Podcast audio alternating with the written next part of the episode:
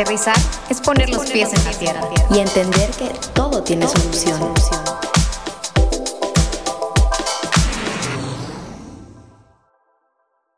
Hola, muy buenos días, buenas tardes o buenas noches. No sé en qué momento del día estarás escuchando esto. Yo soy Mari y estoy aquí con Cookie.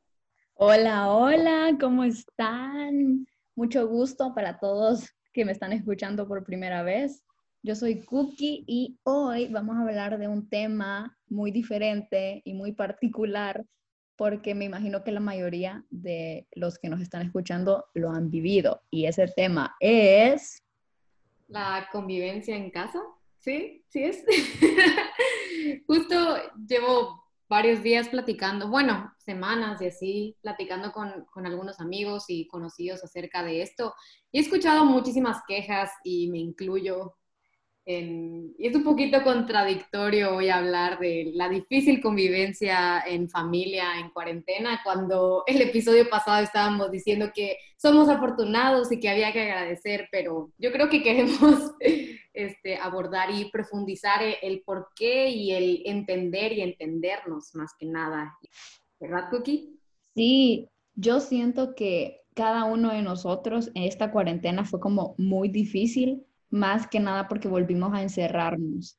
Y así como personas como yo que vivieron cuatro o cinco años fuera de su casa, pues hay personas que vivían dentro de su casa y simplemente pasaban más tiempo afuera.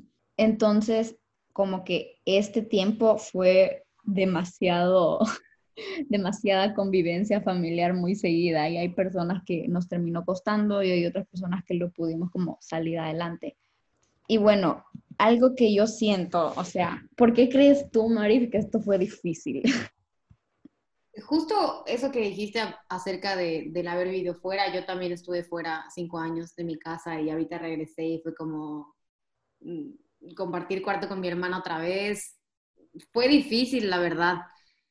Pero algo que entendí, y es que no fue solo por el haber estado lejos, yo siento que que todos crecimos, cambiamos y a lo mejor habían cosas de las mismas personas con las que vivías que no conocías, pero al tú crecer y tener como otra perspectiva de la vida al haber estado fuera de tu casa y volver y darte cuenta de, de eso, fue como, como conocer otra vez a tus papás y a tus hermanos. Bueno, eso siento que fue lo que, lo que me pasó a mí y que también como todos, con tanto tiempo para pensar, también conocer cosas de ti mismo que no sabías.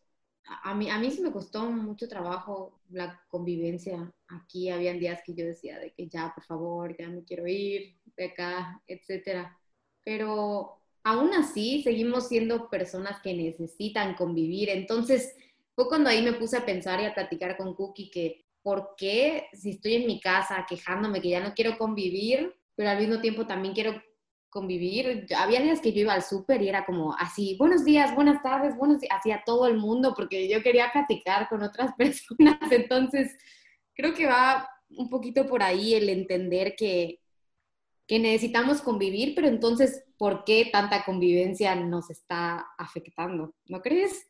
Sí, yo siento en lo personal que antes viviendo en la casa con tus papás y con tus hermanas, sí pasabas mucho tiempo con ellos, pero tenías como tus tiempos libres o simplemente tu papá salía a trabajar o tú ibas a ver a unas amigas, o sea, como el fin de semana también estaba como más disperso de actividades, deporte, lo que sea, ¿verdad?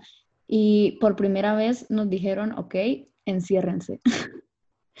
y en ese encierro entendimos muchas cosas, ¿verdad? Creo que a cada quien le ayudó o le costó de diferentes maneras. Y justo, o sea, yo quería repetir lo que tú dijiste, o sea, quiero dejar en claro que como seres humanos necesitamos relacionarnos para sobrevivir, o sea, el hablar con alguien nos da vida y entonces, o sea, si se dan cuenta, lo que más extrañamos de la vida normal, o sea, en tiempos de COVID, fue el, una risa con una amiga, una plática con una tía, o sea, como que todos esos momentos que te llenaron de vida y ahí no entra nada material, o sea, es más que nada el momento que te hizo vivir.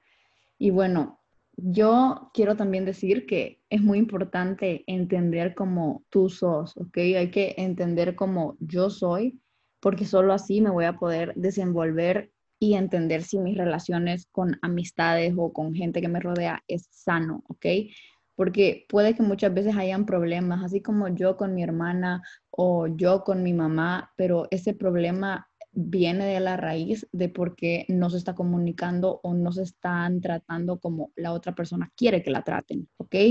Entonces, algo que quiero volver a decir dentro de todo este revoltijo que acabo de decir es que hay que conocernos a nosotros mismos. O sea, yo siento que cuando uno ya se conoce cómo realmente es, qué no le gusta y de qué manera se siente querida, es donde va realmente a fluir la relación con quien sea, sea tu mamá, sea tu amiga, sea tu novio, sea quien sea. ¿Qué pensás? Pues justamente fue eso la razón que hablábamos con Cookie, que sentimos que nos hizo entender y llevar la fiesta en paz con las personas con las que nos toca vivir el día a día todavía. Porque al conocer lo que a uno le afecta y el tiempo que necesita, puede llegar a estar tranquilo para entender lo que al otro le afecta. Quiero decir, estuvimos leyendo un libro que se llama Los cinco lenguajes del amor, que se los recomendamos muchísimo, que habla acerca de cómo cada persona tiene un lenguaje de amor. Es simplemente el lenguaje en el que tu ser siente amor, o sea, te sientes amado y tú das amor a través de, ese. Y existen cinco.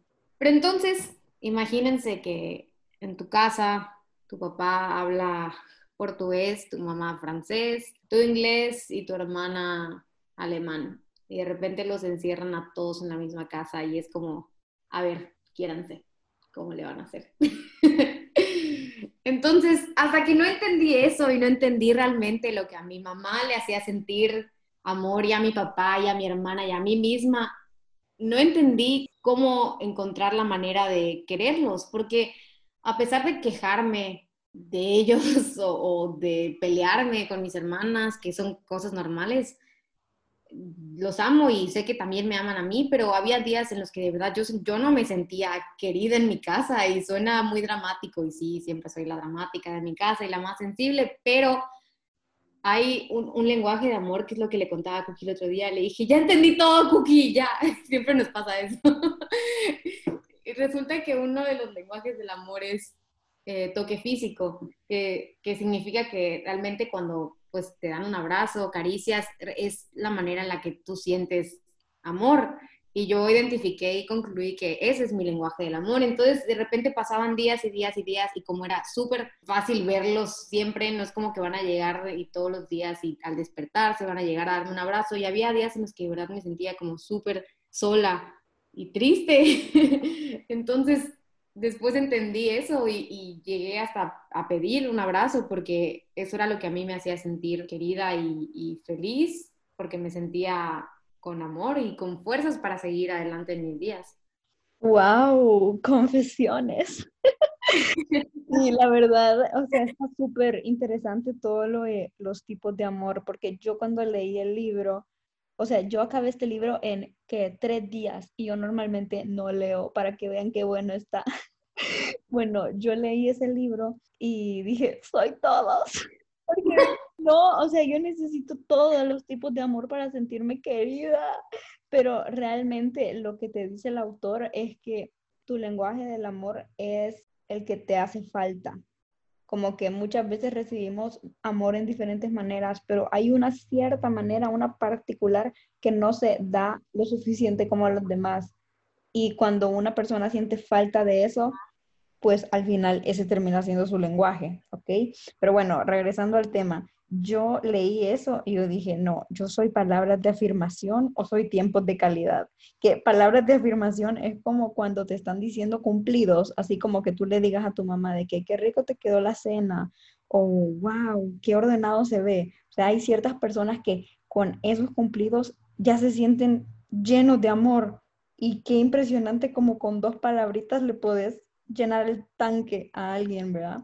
Y de ahí el otro que yo igual pensé que tenía, era el de tiempo de calidad, que, o sea, también se ve mucho como en los matrimonios, o sea, que un esposo puede hacer de todo para su mujer, pero al final como que hay personas que no importa lo que, lo que hagan por ellas, lo más importante es que se dé un tiempo de estar con ellas.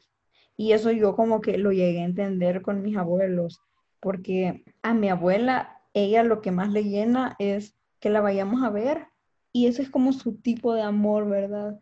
Entonces, siento que cuando ya realmente conoces a la persona y cómo esa persona se siente querida, pues tú tenés la elección de quererla todos los días, porque algo igual que llegué a entender es que el amor, claro que está y siempre está, pero es una elección amar, ¿ok?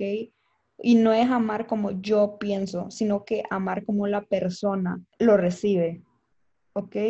Entonces yo puedo creer que yo con una amiga la estoy tratando súper bien porque paso con ella, pero ¿qué tal si en realidad ella no está sintiendo su tanque de amor lleno y su lenguaje de amor es diferente? Entonces, por eso mismo yo digo, o sea, de verdad que conocerte a ti y conocerte a las personas con que tú te estás relacionando es súper fundamental, porque solo así va a llegar a funcionar una relación. Es como la comunicación, así, o sea, sin comunicación no hay relación pues al final, pues al final comunicarse es entender, ¿ok? O sea, tú y yo estamos hablando español porque me estás entendiendo. Y así es con el amor. O sea, yo tengo que entender de qué manera tú recibís amor para yo poder darte ese tipo de amor. Porque si es así, o sea, yo puedo estar haciendo lo que yo pienso que tú estás sintiendo bien y no. O sea, yo siento que hay que recalcar que todos somos diferentes, o sea, hasta dentro de una misma familia, o sea, las mamás tienen que saber que su hija no es igual a su otra hija por cosas que han pasado o simplemente por sus maneras de ser, o sea, uno no decide cómo nacer, solo nace y se evoluciona, ¿verdad?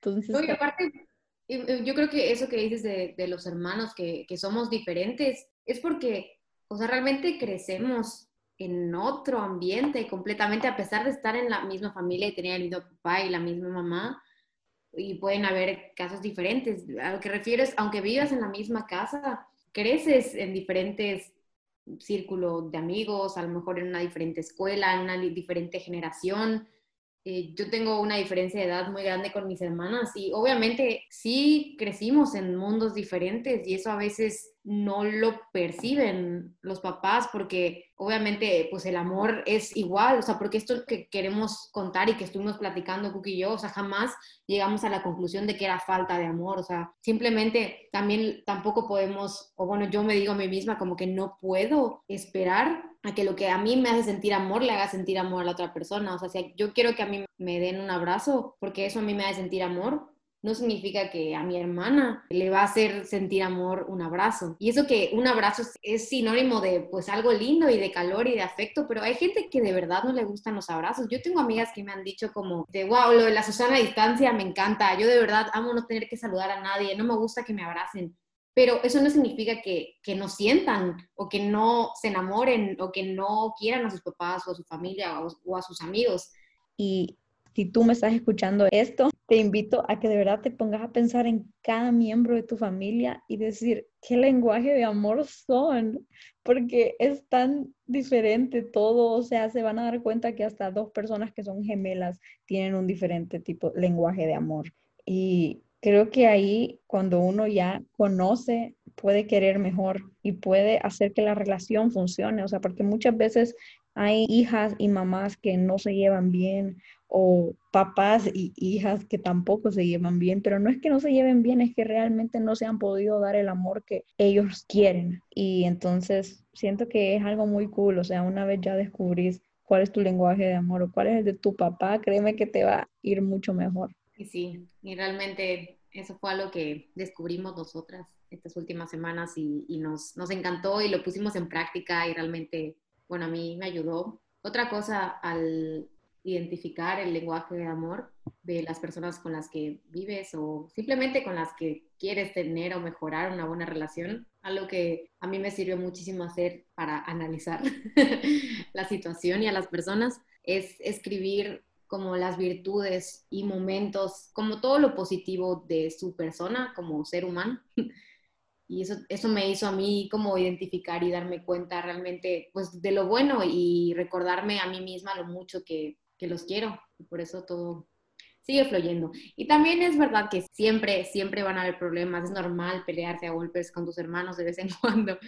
Y este, pero lo importante es que al final pues las cosas terminen bien y estés tú bien, porque obviamente sí, lo que decía Cookie es que si estás mal con las personas que, que, convives y te relacionas, a lo mejor ni siquiera son las con las que vives, puede ser tus amigos o tu novio o tu novia, tu esposo o tu esposa, vas a estar mal tú y la verdad te mereces estar bien para hacer las cosas bien y estar feliz en tu día a día. ¿Qué dices, Cookie? Yo creo que de verdad el amar es una decisión de querer. Entonces, si tú te quieres a ti misma, creo que vas a poder querer a los demás. Y una frase que a mí me encanta, que justo me la habías dicho tú ayer, Marif, es que uno da el amor a los demás de la manera que se quiere a sí mismo. Entonces, yo creo que si llegamos a conocernos y ver de qué manera nos sentimos queridos, va a ser mucho más fácil de esparcir ese amor a los demás. Y es un gran reto porque hay días buenos y hay días malos, hay días que no quieres ni voltear a ver a tu hermana y hay otro día que estás haciendo TikToks con ellas porque así son y así somos la familia. Y algo que me dijo mi hermana en esas épocas que yo no aguantaba a mi otra hermana es, es tu hermana y tienes que aprender a quererla. Y es la verdad, o sea, las personas no van a cambiar, lo único que puede cambiar es tu corazón hacia ellos, aunque cueste y digas de que no la soporto, la vas a terminar soportando porque está en tu vida por algo. Y así es la familia. Y la familia es súper importante y es un gran regalo que tenemos todos los días. Yo creo que el hecho que cueste a veces son enseñanzas, porque algo que me dijeron el, el otro día es que la única manera que nosotros como seres humanos crecemos es a través del dolor, ¿ok?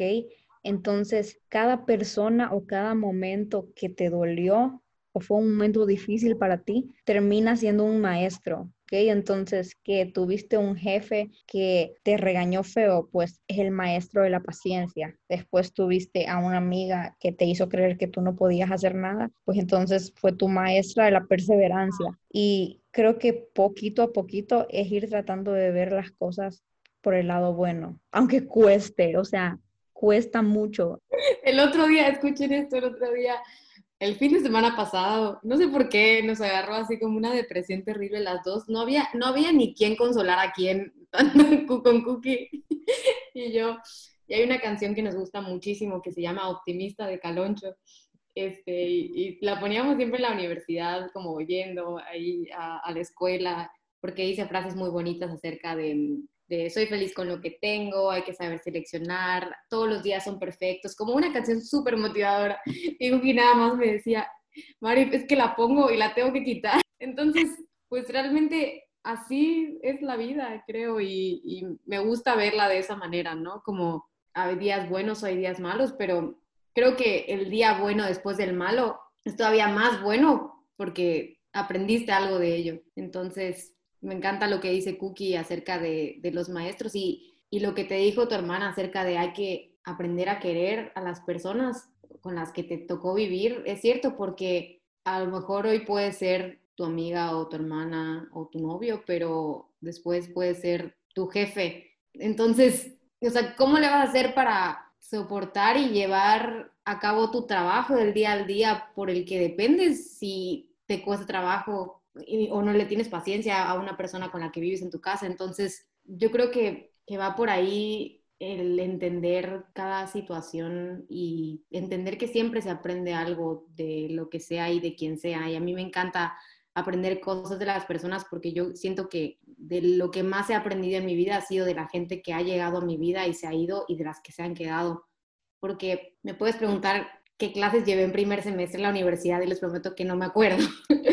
pero sí me voy a acordar de, de, las cosas y de todas y cada una de las personas que conocí. Sí, de, de hecho, ahorita quiero agregar una pequeña cosita.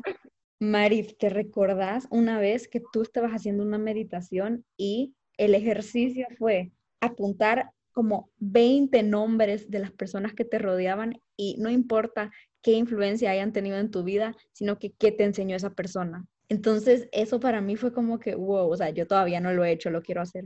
Porque, porque de verdad todas las personas que llegan a tu vida te dejan una enseñanza, ya sea que fue algo que te costó o fue algo que te enseñó a querer más. Entonces, yo creo que es eso, es aprender a querer lo que nos rodea. Pero además de aprender a querer lo que nos rodea, es conocernos a nosotros mismos. Porque sí es verdad que a veces no podemos controlar nuestras emociones. Y algo que hay que tener muy en claro es que nadie tiene la culpa que nos sintamos así o que seamos sentimentales o que no seamos sentimentales.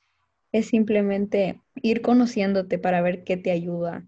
O sea, por ejemplo, yo me doy cuenta que a mí me ayuda un montón distraerme y que hacer ejercicio o escuchar otras cosas a ti te, ayuda, escuchar música. Entonces yo creo que cada quien tiene que ir a su ritmo y ver qué le hace bien, qué le hace mal y más que nada irse queriendo poquito a poquito.